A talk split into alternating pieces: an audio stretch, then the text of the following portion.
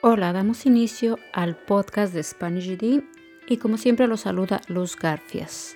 Les recuerdo, nos pueden encontrar en la página web de SpanishGD365.com, en nuestras redes sociales, en mi blog personal de luzgarfias.com y hoy voy a hablar sobre lo que son las órdenes ejecutivas.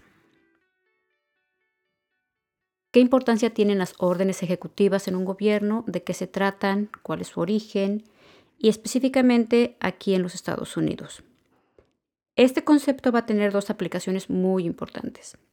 La primera, si ustedes están preparando para obtener su equivalente de high school, haciendo los exámenes del GD, del HiSET o del TASC, deben saber y tener conocimiento de lo que son las órdenes ejecutivas. Y si no saberlas todas, por supuesto, porque son muchísimas, y cada presidente decreta cierto número, dependiendo, ahorita vamos a ver de qué se trata, pero sí es parte de lo que es el sistema de gobierno de Estados Unidos y de muchos otros países. También ah, pueden ser conocidas como decretos presidenciales. Entonces tiene una aplicación directa al examen de estudios sociales, ese es el primer punto. El segundo, y muy importante, es aprender sobre este sistema de gobierno. ¿Por qué es importante? Porque en la medida en que nosotros nos involucremos, conozcamos este tipo de procesos, no son legislativos porque no pasan por el Congreso, pero sí salen de la rama ejecutiva y tienen una repercusión directa en la ciudadanía. Como ciudadanos tenemos la responsabilidad de aprender, de involucrarnos y de participar. Muchos estudiantes luego preguntan que esto que estudiamos, qué sentido tiene si no lo aplicamos a la vida cotidiana o que por qué estudiamos, por ejemplo, conceptos de historia. Y aquí nada más les quiero enfatizar o les quiero recalcar esta parte, la importancia de que como adultos sepamos estos temas para que podamos discutirlos en casa con nuestros hijos, puedan discutirlo en familia y sobre todo porque las nuevas generaciones son futuros votantes, tienen una voz en este país y debemos hacerla valer.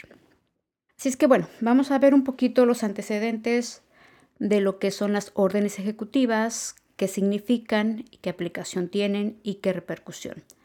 En el siguiente podcast eh, voy a grabar o voy a mencionar las principales órdenes ejecutivas que se han tomado a partir del 20 de enero de este año, del 2017, a la fecha, hoy estamos a 30 de enero, para discutirlas un poco, pero sobre todo enfatizando el impacto que va a tener en la comunidad hispana que vive acá en Estados Unidos y a muchas minorías.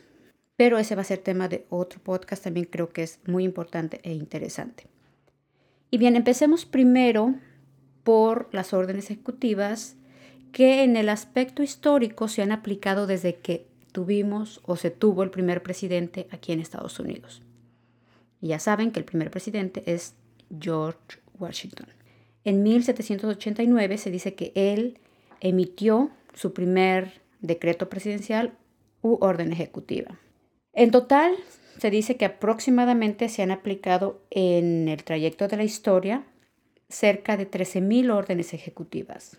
Algo interesante es que la Constitución no dice específicamente o no hay un o no hay un artículo donde se mencione cuáles son quizás los límites de una orden ejecutiva, si hay, por ejemplo, cierto número que deben emitir los presidentes, eh, si hay un mínimo, eh, o cuáles son quizás las reglas o los lineamientos para hacerlo. No, no se menciona nada en la Constitución, porque no se especifica, pero eh, se deja a discreción del mandatario o del presidente que esté en turno.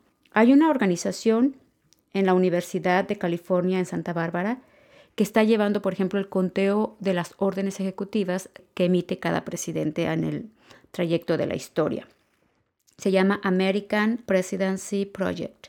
Y uno de los datos curiosos es que, por ejemplo, Franklin D. Roosevelt firmó 3.721 órdenes ejecutivas en su mandato que fue de 1933 a 1945. 3.721. Bastantes, ¿no creen?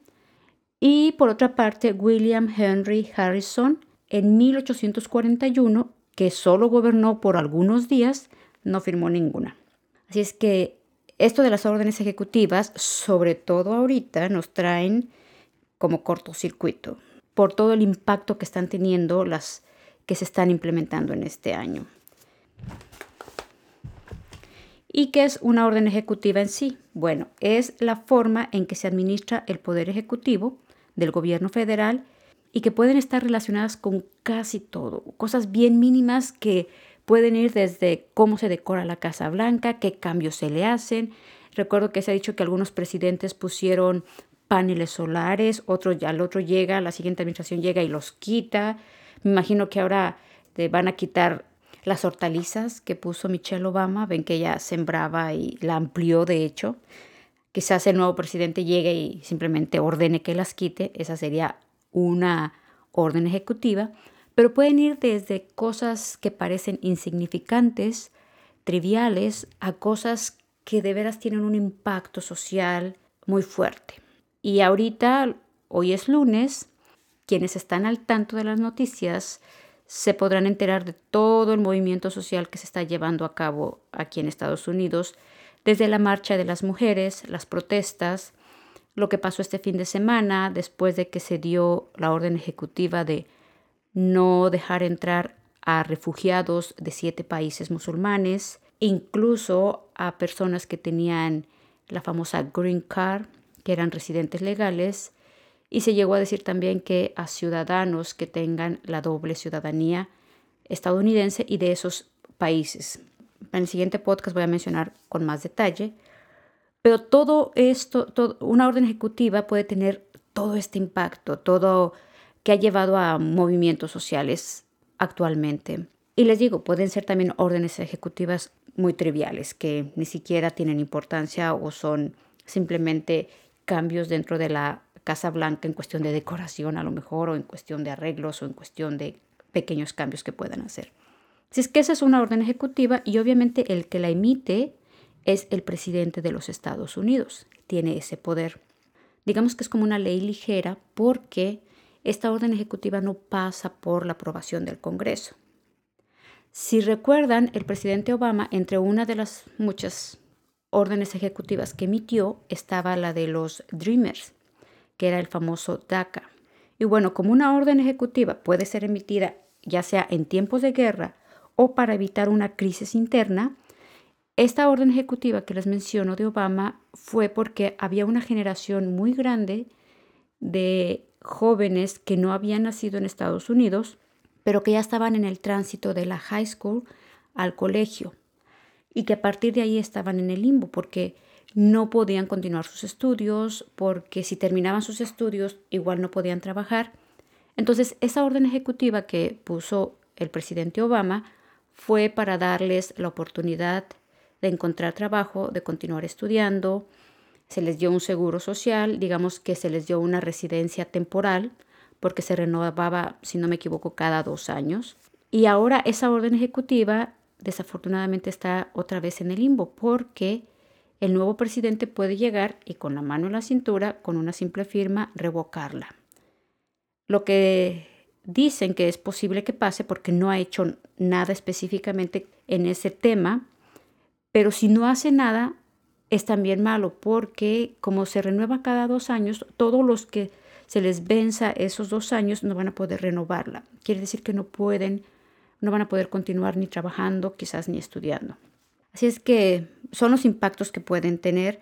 Y les digo, en el caso del presidente Obama, puso esa orden ejecutiva quizás para prevenir una crisis interna en temas migratorios. Y en cada presidencia hay, les digo, órdenes ejecutivas que pueden ser controversiales, polémicas, otras quizás ni siquiera nos enteremos o pasen desapercibidas. Ahora, una manera de hacer oficial una orden ejecutiva es firmándola, obviamente, poniéndola en forma de memorándum, en, es el decreto, se redacta toda la descripción de la orden ejecutiva y se firma. Y para eso hemos visto que el nuevo presidente se hace todo su show y, y cada que firma una manda a llamar a los medios y hasta enseña la firma y, ok, aquí está mi orden ejecutiva. Y ahorita en total lleva, si no me equivoco, 18. Les digo, las vamos a discutir más adelante. Y bueno, ¿qué más de las órdenes ejecutivas?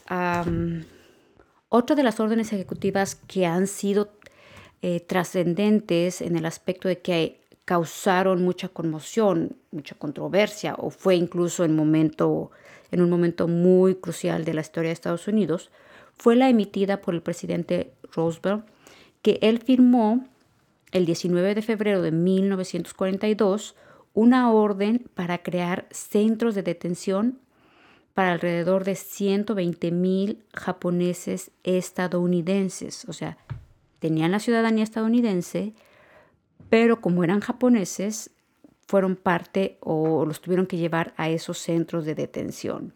Esa orden se emitió dos meses después del ataque de las fuerzas japonesas a la base militar de Estados Unidos en Pearl Harbor, que es en Hawái.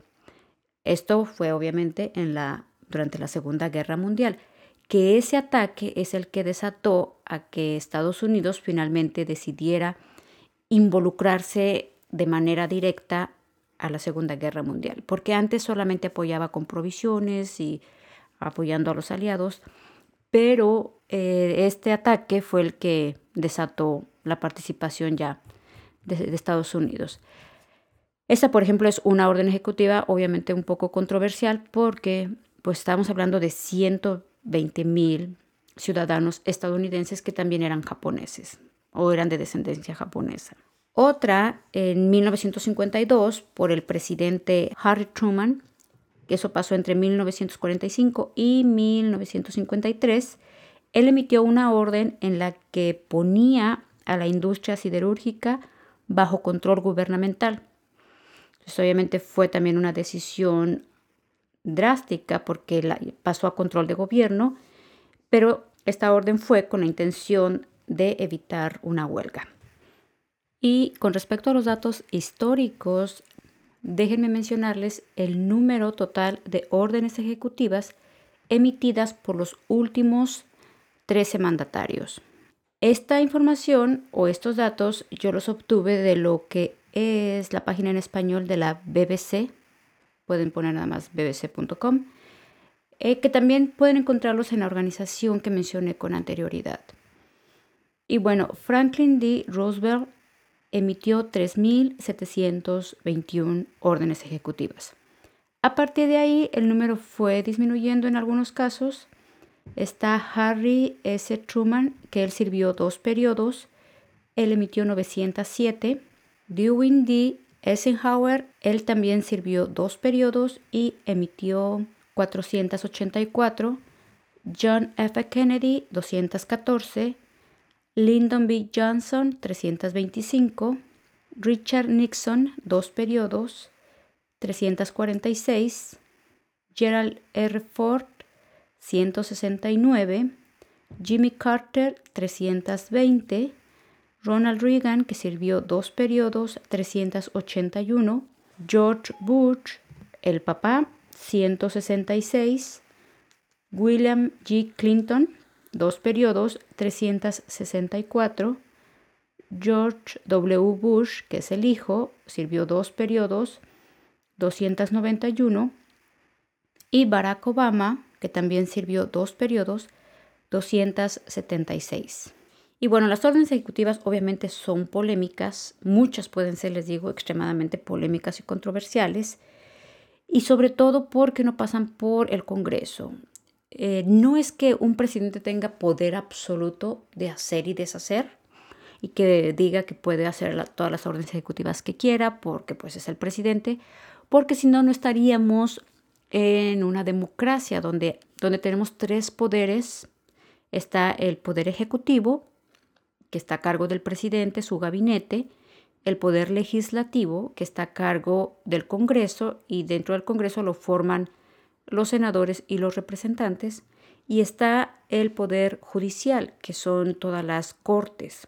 Para darles un ejemplo de por qué un presidente no tiene todo el poder absoluto, el viernes pasado, cuando el actual presidente emitió la orden ejecutiva de que no se dejara entrar ya a ningún refugiado más ni a ningún ciudadano procedente de países musulmanes, y solo ciertos países musulmanes. ¿eh? No crean que fueron todos, porque curiosamente los países que se vetaron fueron aquellos países donde el actual presidente no tiene negocios.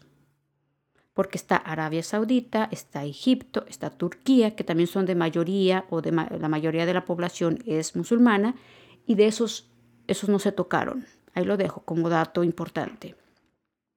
Pero bueno, a lo que voy es que una vez que se emitió esta orden ejecutiva, durante el fin de semana, el viernes en la noche, muchas organizaciones civiles se movilizaron demandaron al actual presidente y un juez federal emitió una orden en la que, digamos, se detenía o no se, no se podía aplicar para todos aquellos que a lo mejor venían ya en camino cuando se emitió la orden, para todos aquellos que sí tenían, creo que, residencia legal o la famosa green card, pero eso es temporal. Quiere decir que la orden ejecutiva sigue, sigue aplicando para todas aquellas personas que quieran viajar. O sea, esto fue nada más provisional por el momento en el que justo se dio la orden ejecutiva y muchos quedaron varados en los aeropuertos. De hecho, una de estas organizaciones es la ACLU, que es una Unión Americana de Libertades Civiles. Esta es una organización que demandó al presidente y ganó. Y el juez falló a favor, pero les digo, fue solo para los que quedaron varados en el aeropuerto. Dicen que todavía hay muchas peleas por venir porque se está hablando de una crisis constitucional. Es por eso que en este gobierno se supone que hay democracia, hay un balance de poderes entre estas tres ramas y tienen que cuidarse una a la otra. Si el poder judicial, en este caso las cortes, que fue una Corte Federal la, que puso esa orden de parar eh, o de regular un poco o limitar la orden que dio el presidente, si en todo caso el que diera siempre la última palabra es un presidente, entonces no estamos hablando de un gobierno federal, no estamos hablando de una democracia, sino de un autoritarismo, a lo mejor posiblemente de una oligarquía en la que todo el poder se centra en un sujeto. Afortunadamente aquí no hemos llegado a ese punto, aunque el actual presidente obviamente está mostrando muchos rasgos de autoritarismo. Pero bueno, en fin, entonces a lo que voy aquí es que vean el balance de, estos, de estas ramas, de estos poderes del gobierno y a ver qué pasa. O sea, sigue mucho por delante porque les digo que estas organizaciones civiles aún van a dar más pelea y han recibido muchísimas donaciones, porque es una organización civil que se mueve a través de donaciones. Entonces, por supuesto que mucha gente está donando porque, bueno, se dan cuenta de lo que está pasando en el país. Ahora, ¿cuál es la principal limitante o las limitantes que tiene eh, un presidente? Les digo, en este caso entra el Poder Judicial. También el Congreso puede limitar esas órdenes ejecutivas o darles reversa.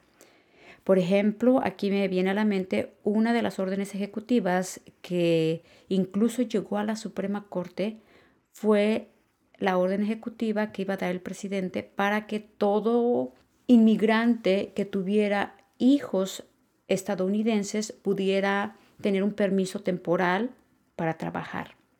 Algo parecido al DACA, creo que se iba a llamar DAPA. Ahí déjenme ese nombre en, paréntesis porque no recuerdo la abreviación, pero se refería a eso. Entonces, el presidente Obama dio o emitió esa orden ejecutiva.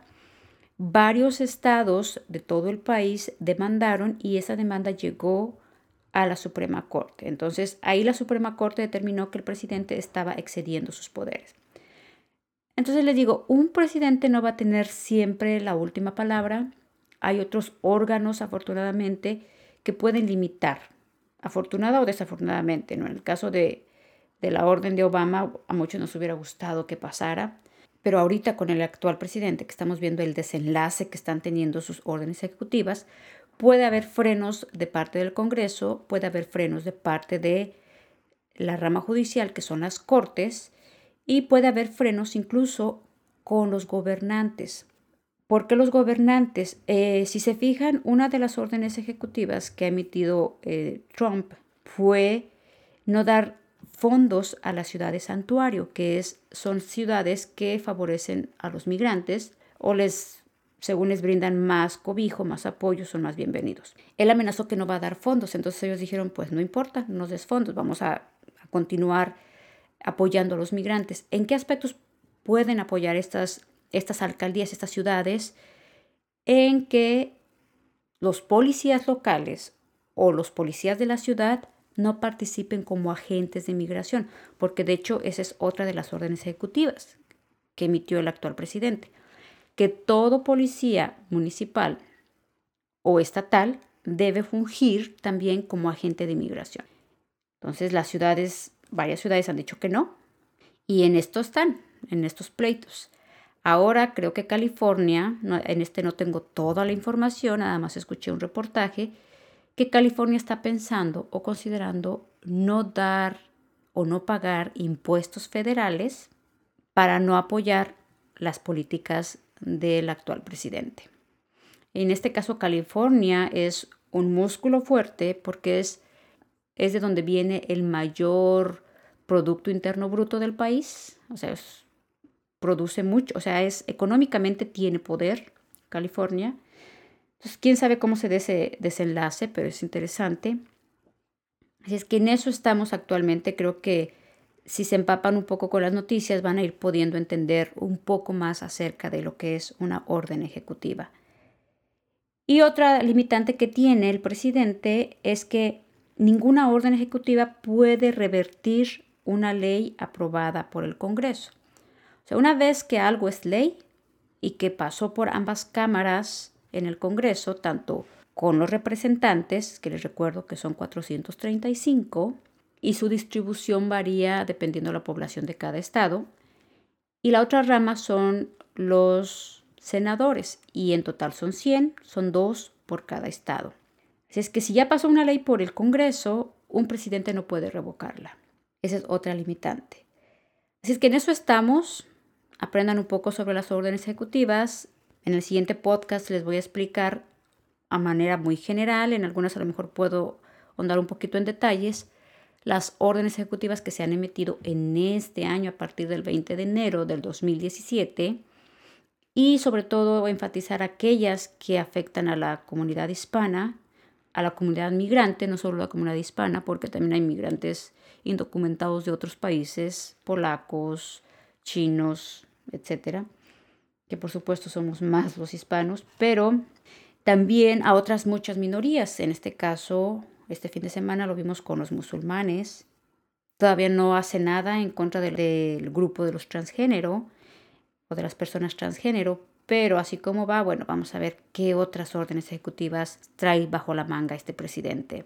¿Qué se va a hacer y qué van a hacer las organizaciones civiles para contrarrestar ese efecto? incluso qué van a hacer algunos o qué deben hacer los senadores y los representantes ante esto que estamos viviendo actualmente. Se los dejo. Recuerden seguirme en las redes sociales, dejarme sus comentarios, dudas, preguntas, inquietudes. Estoy a sus órdenes en luzgarfias.com y en SpanishGD365.com. Hasta la próxima.